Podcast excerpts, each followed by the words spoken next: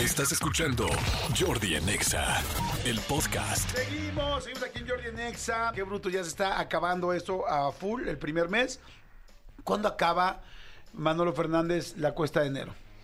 ¿Cuándo acaba la porque no cuesta acaba de en enero? ¿no? No, Híjole. No, creo que acabe mañana. eh, Por ahí bueno, el de- 31 no creo que acabe. Por ahí de agosto, en mi caso, porque vienen luego la Semana Santa, luego las vacaciones, no, por ahí de agosto. Yo podría decir quizá ya- que quizá el- la segunda quincena de febrero. de febrero, ya, ya como que te alivianas en cuanto te pagan la, la primera quincena de, de febrero, la segunda ya como que te alivianas. Sí, sí, tienes razón. Yo, creo. Sí, yo también creo que la primera de febrero, o sea, el 15 de febrero, más o menos ya está Sí, yo, o sea, yo, yo, yo procuro... a alivianar. Yo procuro ser previsor y tampoco mancharme tanto en diciembre, pero pues eh, entre las vacaciones y los regalos, se te pasa la mano, Sí, la verdad. Exactamente. Oigan, este, pues bueno, hace un par de semanas tuvimos aquí al doctor en Derecho eh, Laboral, Mario Rebolledo, el cual hicimos un consultorio laboral abierto. Y lo mismo vamos a hacer hoy, así es que por favor mándenos eh, sus preguntas al 5584 111407 o por ex o Twitter en arroba Jordi en Exa, lo que quieran preguntar. Mi querido Mario, ¿cómo estás? Bienvenido otra vez, un gusto que estés aquí. Muchas gracias, muchas gracias nuevamente por la invitación y, y- y un gusto volver a estar con todos ustedes. Padrísimo. Y hay mucha gente que manda preguntas y muchas preguntas personales que también tenemos. Así es que vamos a arrancarnos de volada para aprovecharte. ¿Te parece bien? Sí, con mucho gusto, adelante. Dice, hola, buenos días, Jordi. ¿Podrías preguntarle, por favor, al abogado? Quisiera saber si trabajo de 7 a 5 con dos horas de comida están dentro del horario laboral.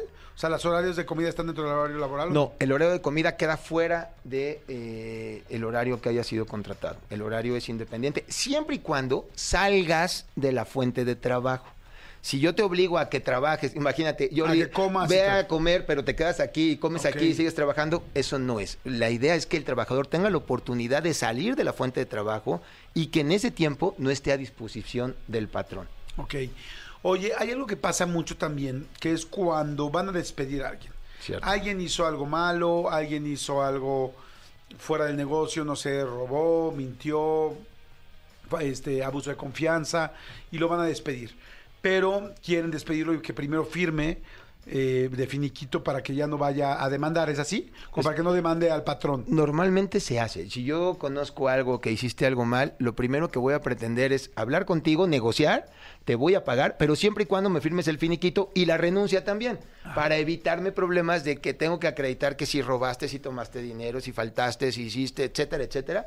Me evito esa, esa carga de tener que probarlo y consecuentemente te hago valer eh, una supuesta renuncia. Puede ser el caso que tú no estés de acuerdo, no lo renuncias, y aquí lo más recomendable es poder documentar. Dicen por ahí que los juicios siempre los pierden los patrones. No es cierto. Si tú como patrón eres organizado, tienes un contrato, tienes tus recibos, tienes tus controles de asistencia, eh, los horarios de trabajo están bien establecidos, no tienes problema. Si tú estás viendo alguna situación, necesitas documentar. Si yo entrego a ti valores, tú vas a manejar la caja de la empresa, yo tengo que comprobar que tú recibes dinero, que tú lo entregas a alguien, cómo lo entregas, cuándo lo entregas, dónde lo entregas. Condiciones, dicen por ahí, modo, tiempo y lugar. ¿Cómo se da esto? Y una vez que sé cómo se da esto, entonces ya podemos determinar, ya podemos establecer si hay posibilidad de rescindir. Porque siempre hablamos del despido. No, no. Yo te rescindo a ti, trabajador, porque incurriste en faltas de probidad honradez, porque eh, eh, eh, estabas en estado de ebriedad, dentro de las instalaciones. ¿Cómo, ¿Cómo lo vas a acreditar? ¿Cómo lo vas a comprobar? Entonces, son elementos que al final del día, si tú eres organizado y te administras, eres preventivo, porque muchas veces actúan ya que tienen todo. O te cacharon robando, ya, abogado, y te hablan, ¿no? Abogado, ya no quiero a este trabajador, se va hoy mismo y como lo caché, ya tengo todos los elementos. No, ¿qué elementos tienes? Acredítame que robó, acredítame que tomó algo indebido. Y es donde viene el problema. Y cuando se juntan estas dos partes, el patrón y el empleado, con, donde el empleado sí realmente tuvo algún abuso de confianza, sí el ideal sería para el empleado decirle, oye, sí negocia, sí firma la carta de... Porque lo que no quiere el, el patrón es que después, además de que te robó, vaya a salir y te vaya a demandar. Es eso. Y encuentran miles de cosas. Nunca me dio prima vacacional, nunca me dio tal. Y que, y que además es cierto. Es cierto, y muchas veces los abogados laborales, sobre todo los, los que normalmente defienden a los trabajadores, tu primera pregunta es, ¿y tienes contrato? ¿Y tienes recibos? ¿Y registrabas tu hora de salida y de entrada? ¿No? Pues entonces se vuelve una mina de oro. Porque en un juicio laboral, quien tiene la carga de probar todo es el patrón. Si ya demostramos que entre tú y yo hay una relación laboral, yo como patrón tengo la obligación de tener todo. Tú puedes decir, y sucede, ¿eh? muchas veces, no tengo el contrato, perfecto. En lugar, tú tienes una antigüedad real de un año. Entonces digo, no, él entró hace dos años. Y él no ganaba 500 pesos diarios, ganaba 5 mil pesos diarios. Y él no tenía a derecho a 12 días de vacaciones, tenía derecho a, a- a 24. Y tú compruébame que no es cierto, patrón. Como no tengo los documentos, como no puedo acreditarlo, los riesgos en los juicios se vuelven mucho más altos. Y eso se vuelve una mina de oro, verdaderamente mina de oro para el, para el abogado del trabajador. Yo alguna vez estuve en una situación donde si una persona tuvo un abuso de confianza, yo era el patrón, era tal, y de repente no, no firmo. Que eso es como típico, ¿no? Entonces, Es muy común. y este y no firmo hasta tal, y pero a ver esto el otro entonces de repente no firmo hasta que usted firme tal entonces fue un mega relajo entonces dije a ver firmemos los dos al mismo tiempo ¿Sí? o sea firmemos los dos al mismo tiempo yo no te yo no te quiero yo ya, yo ya no te quiero aquí Hoy con las transferencias pasa eso. Imagínate ya las empresas de, sí, Mm. te mando la transferencia. ¿Qué es primero? ¿Qué vamos a hacer primero? ¿Te transfiero primero o me firmas primero? Ah, así Y fue ha habido casos, ¿eh? En donde dices, eh, ya, te- ya te me firmaste, ahora no te transfiero y ya tengo todo firmado y vénganos para acá y ahí te ves. o al revés O ya al te revés. transferí y no firmo Y ahora no quiero firmar. Y demuéstrame que esa transferencia es de mi liquidación o porque yo haya renunciado. Una transferencia que te acredita que le hiciste una- un pago, le hiciste una- un Pero no- depósito. no dice por qué. No dice por qué. Entonces, ese es el tema. Hoy esos son los problemas. Tienes que, te- que ser sumamente hábil y sumamente cuidadoso también al momento de hacer una operación en esos términos. dice yo tengo una duda si yo soy patrón y tengo un trabajador que hace mal su trabajo cómo yo termino la relación laboral porque muchos trabajadores luego se, no se pueden despedir Sí, aquí lo importante primero es el contrato. Yo tengo que establecer en el contrato cuáles son tus actividades. Muchas veces dicen, en el ejemplo que estamos viendo de la caja, ¿no? Oye, es que ella se robó el dinero de la caja. Y, Oye, en su puesto dice auxiliar general. ¿Dónde dice que estaba en la caja? claro. ¿Dónde dice que tenía la obligación de cobrarle a los clientes? ¿Dónde dice que tiene la obligación de entregarte el dinero? Claro. ¿Dónde dice? Oye, pero es que me robó. Sí, pero ni siquiera puedo acreditar que esa era su actividad, que esa era su obligación. Entonces, desde ahí empezamos con los problemas. ¿Qué quieres, qué tienes que tener? De entrada un contrato. Claro. Y en ese contrato establecer cuáles van a ser tus obligaciones. Muchas veces el puesto contador. ¿Y qué es un contador? Oye, es que no presentó la declaración, es que no presentó los balances, es que... ¿Y dónde dice qué tenía que hacer? claro desde los contratos Desde el contrato Por mismo eso siempre los abogados la laborales te preguntan, ¿tienes contrato o no? Vamos rapidísimo, un corte de música, ya no sé qué sigue. Ahorita regresamos, estamos platicando con Mario Rebolledo, este consultor laboral abierto, estamos haciendo un consultorio laboral abierto. Eh, regresamos de volada, ¿te parece bien? Regresamos. No le.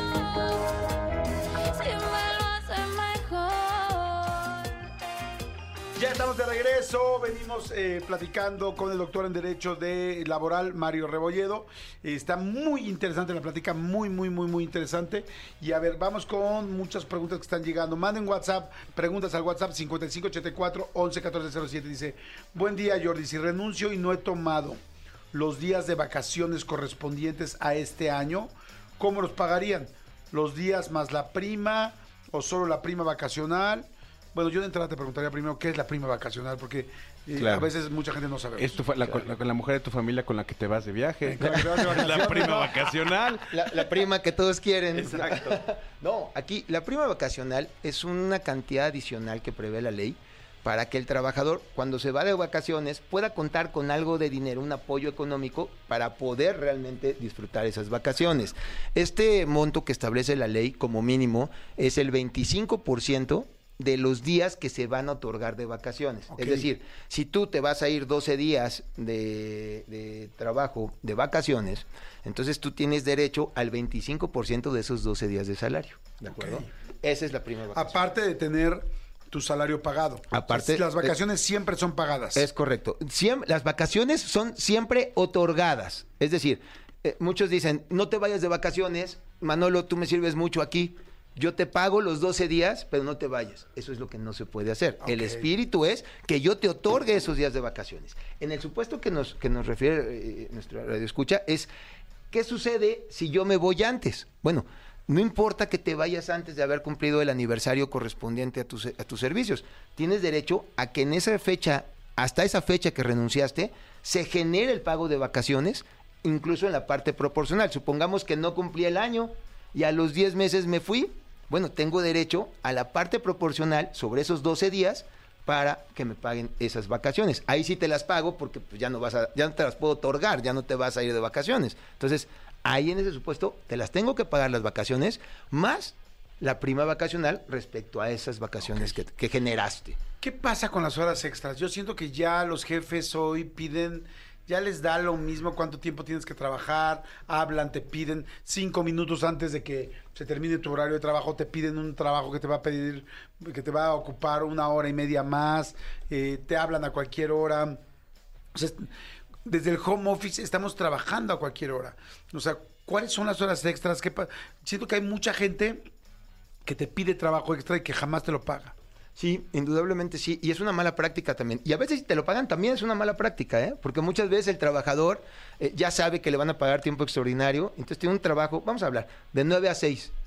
Y ya me metí a Facebook, ya escuché el programa de Jordi, ya me metí a Instagram, ¿no? Ya estuve viendo cómo le fue el lunes a mis amigos. Y, y entonces ya, ah, espérate, ya son las 5 ahora sí me voy a poner a trabajar. Y entonces el cuate, en lugar de salir a las 6, ya se fue a las 7, ya se fue a las 8, saben que me van a, van a pagar. Entonces, también es una muy mala práctica ese, ese tema de, eh, de te las paguen o no. Si no te las pagan, también es un abuso por parte del patrón. Tienes la obligación, insisto, de respetar el horario de trabajo. No puedo obligarte. Y esto es siempre y cuando tú estés de acuerdo.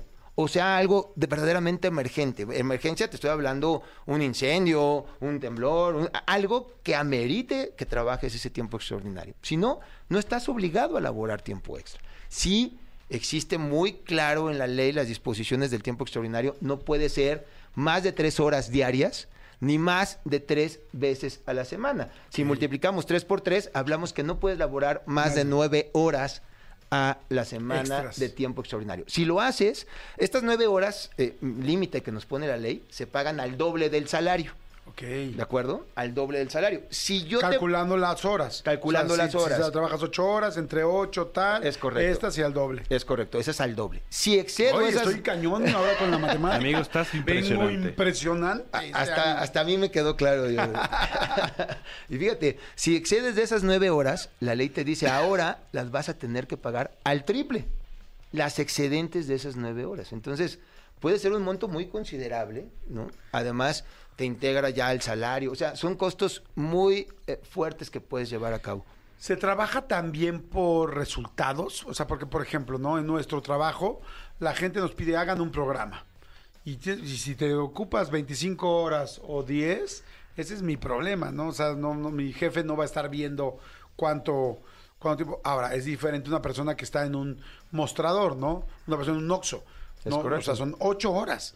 Y a las nueve de la noche te sales. Pero si te quedas una hora extra queda muy claro. Pero en mi caso, pues yo puedo trabajar toda la madrugada y le va a, le va a dar lo mismo a mi jefe. Es- sí y no, y te voy a decir por qué. Hay trabajos especiales que, por ejemplo, el tema de los eh, gente del autotransporte federal, eh, etcétera, etcétera, eh, en donde o los vigilantes, ¿no? Que trabajan 24 por 24, pero salvo esas excepciones que la ley establece, todos los demás trabajadores tienen todo el mismo derecho, el mismo derecho. Todos tienen ese mismo derecho, que es el no exceder los límites en los horarios establecidos por la ley. Entonces, eso es lo interesante del tema, que no importa qué te dediques, si tienes un programa así, pero el jefe tendrá que saber que no puedes exceder de los límites que establece la ley. No puedes trabajar más de 48 horas a la semana. ¿Por qué 48? Si me hablan de una jornada eh, normal de 8 horas, ¿no? Y son 6 días a la semana, son 48 horas tu límite para que puedas establecer esto. Pero también si tu jefe te cacha en el Facebook todo el día en la computadora,